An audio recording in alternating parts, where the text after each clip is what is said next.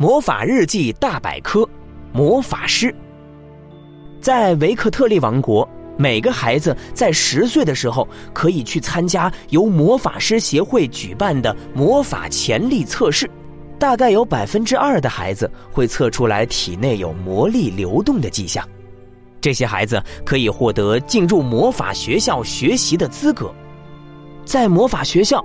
他们会学到元素魔法、召唤魔法、飞行魔法等各种魔法。每个孩子最终都会找到最适合自己的魔法方向。